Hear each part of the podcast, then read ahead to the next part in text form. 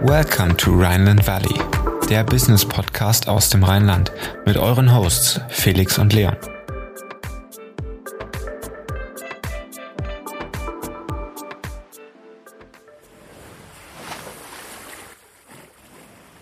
Herzlich willkommen im Rheinland Valley, der Business Podcast für zwischendurch.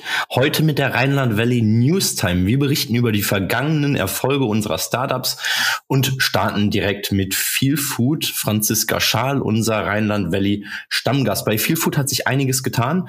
Sie räumen nämlich Preise ab und zwar ähm, in letzter Zeit ziemlich viele. Haben gestern den zweiten Platz beim Gründerpreis der Wirtschaftsunion von Köln geholt. Ähm, wir wollen aber auch noch da erfahren, wie es um den den Einzelhandel steht. Das war nämlich immer die Frage. Bei Feel Food sind sie schon im Einzelhandel, im stationären oder noch nicht? Ist, ist es wirklich nur noch das Online-Geschäft oder äh, geht es da schon weiter? Deswegen wird Franziska auch ein weiterer Gast von uns, als Stammgast natürlich immer äh, regelmäßig bei uns wieder dabei. Wir hatten aber noch weitere Startups. Leon, bei Vital, was hat sich da getan? Ja, Vital hatten wir Dr. Tim Breker relativ am Anfang zu Gast. Wir haben ja mittlerweile 36 Folgen aufgenommen. Und ähm, zuletzt haben sie einen ihrer Meilensteine erreicht, und zwar zwei Millionen eingesparte Einwegverpackungen.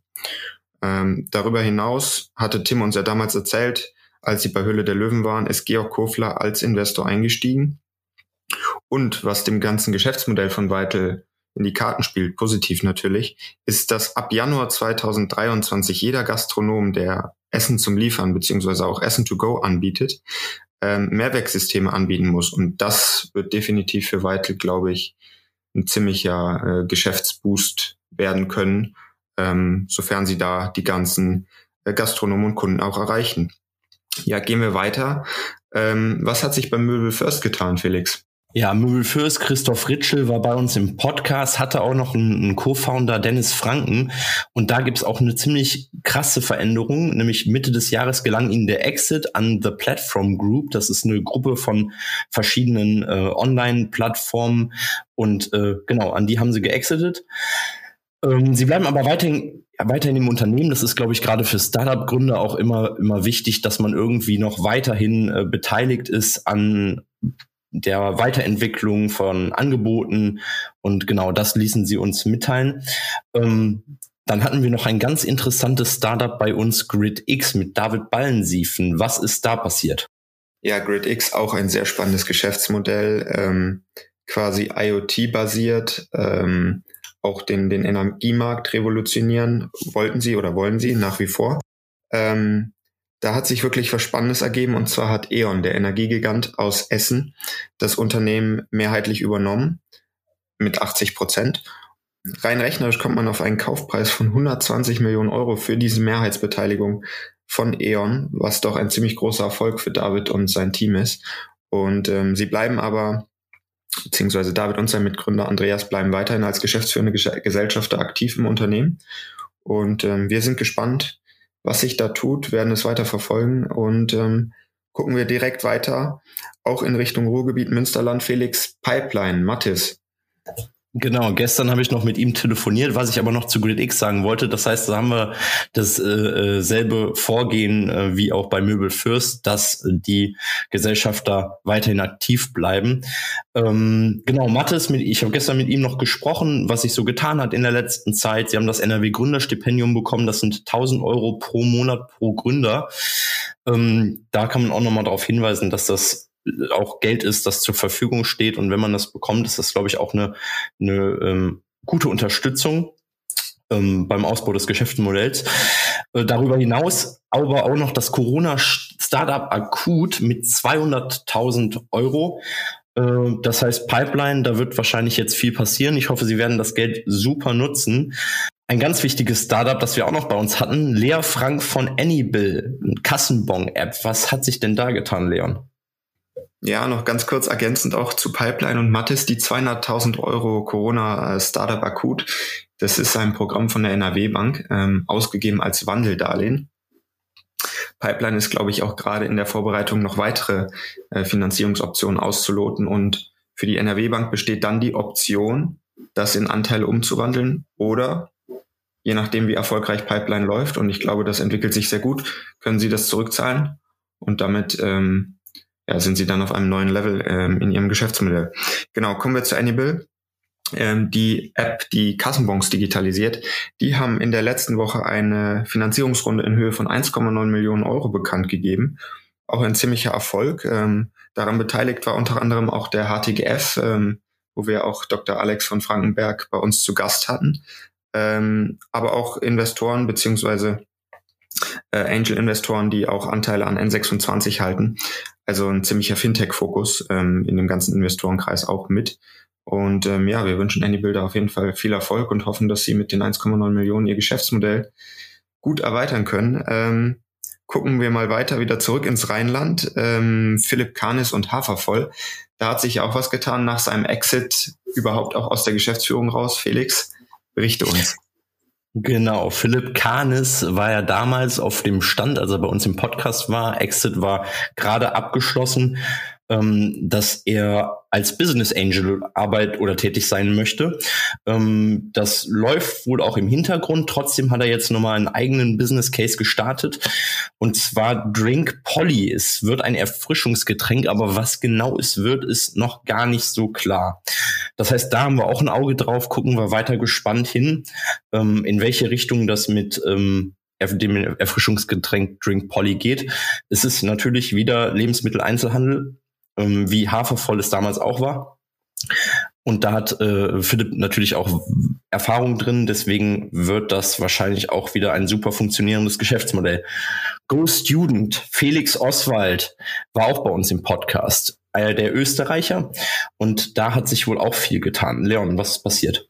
Genau, bei Go Student, ich glaube, das ist mit das größte Startup, äh, was wir, beziehungsweise von der Bewertung auf jeden Fall, was wir bei uns zu Gast haben dürften ähm, Felix Oswald und sein Team. Sie konnten eine Series C Finanzierung in Höhe von 205 Millionen Euro ähm, einsammeln. Und ähm, die Firmenbewertung liegt nun bei sage und schreibe 1,4 Milliarden Euro. Also sie sind damit zum Unicorn geworden. Ähm, ziemlicher Erfolg. Ich habe auch äh, gesehen, sie sind in weitere Länder expandiert, Lateinamerika, ähm, Großbritannien, das war aber, glaube ich, damals auch schon Thema. Ähm, also die Expansion geht weiter und ähm, ja, sie sind das höchst bewertetste Startup Österreichs, wenn ich es richtig im Kopf habe. Ähm, und auch nur eins von zwei Unicorns dort, also ziemlich Erfolgsgeschichte. Ähm, wir bleiben weiter dran. Vielleicht kommen wir auch nochmal an Felix dran. Ich glaube, er ist mittlerweile doch viel beschäftigt. Ähm, aber das verfolgen wir weiter. Und ähm, kommen wir nochmal zu Philipp zu sprechen hier mit Drink Polly. Da wollte ich noch ergänzen, ähm, für alle, die es interessiert. Ich habe auch gesehen, dass er jetzt fleißig Unterstützung für sein Team sucht. Also alle, die mal in ein Startup reinschnuppern wollen, gerade in so einer Early Stage noch vor Markteintritt, äh, schaut gerne mal da vorbei. Ähm, vielleicht ist da auch eine passende Stelle dabei. Und natürlich Philipp mit seinem Netzwerk hat auch die Option, definitiv schnell in den LEH reinzukommen. Das ist, glaube ich, eine spannende Geschichte. Und ich wollte noch was ergänzen zum äh, Felix Oswald und Go Student sagen. Äh, der Begriff Unicorn ist für ähm, Unternehmen, die Firmenbewertungen von über einer Milliarde haben, das noch an dieser Stelle. Ich starte dann aber jetzt auch direkt weiter mit Oh Honey. Oh Honey noch kein Unicorn, ähm, ist ein Kölner Unternehmen, Kölner Startup, ähm, machen Eistee mit Honig gesüßt haben zwei Eistees auf den Markt gebracht und sind jetzt schon bei einigen Rewe, Edeka, Naturata und Alnatura Filialen gelistet. Das heißt, auch da hat sich einiges getan, ähm, haben sich gut weiterentwickelt und der Eistee schmeckt wirklich hervorragend. Ich hatte mir selber mal eine Flasche gekauft und durfte ihn probieren. Das wird sich auch noch wahrscheinlich in den nächsten Monaten weiterentwickeln. Jetzt haben wir hatten wir Philipp Demel im Podcast. Philipp Demel hatte Flapgrip gegründet und ist als Influencer tätig, 225.000 Instagram-Follower. Da hat sich aber, und das hat er in der Podcast-Folge schon erwähnt, auch noch so einiges getan. Es gibt einen weiteren Business Case. Leon, wie heißt der? Ähm, Philipp hatte es ja schon im, im Gespräch angeteasert. Ähm, es handelt sich um Veinu. Das ist der Name der Idee.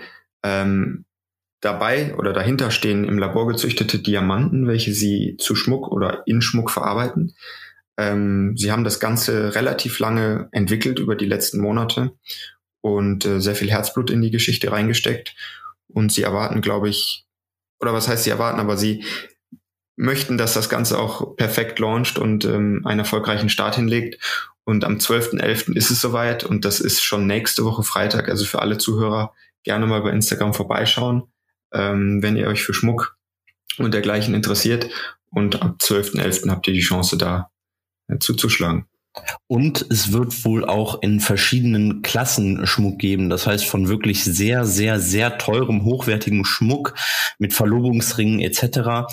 Aber auch Ketten für den Alltag in, in einem ähm, humaneren Preisrahmen.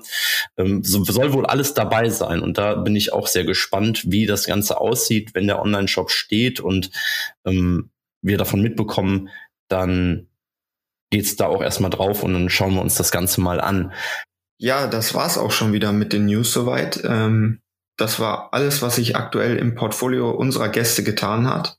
Ähm, 36 Folgen bisher. Ähm, wir bleiben aber fleißig dran, ähm, was sich in den nächsten Monaten tun wird. Wollen die Rheinland Valley Newstime jetzt einmal pro Quartal mindestens machen, je nachdem wie viel sich tut. Wenn sich mehr tut, wird es auch öfter kommen und ähm, ja, wir hoffen, dass es euch auch gefallen hat. Gebt uns gerne Feedback dazu und dann sagen wir bis nächsten Sonntag mit unserem nächsten Gast und ciao.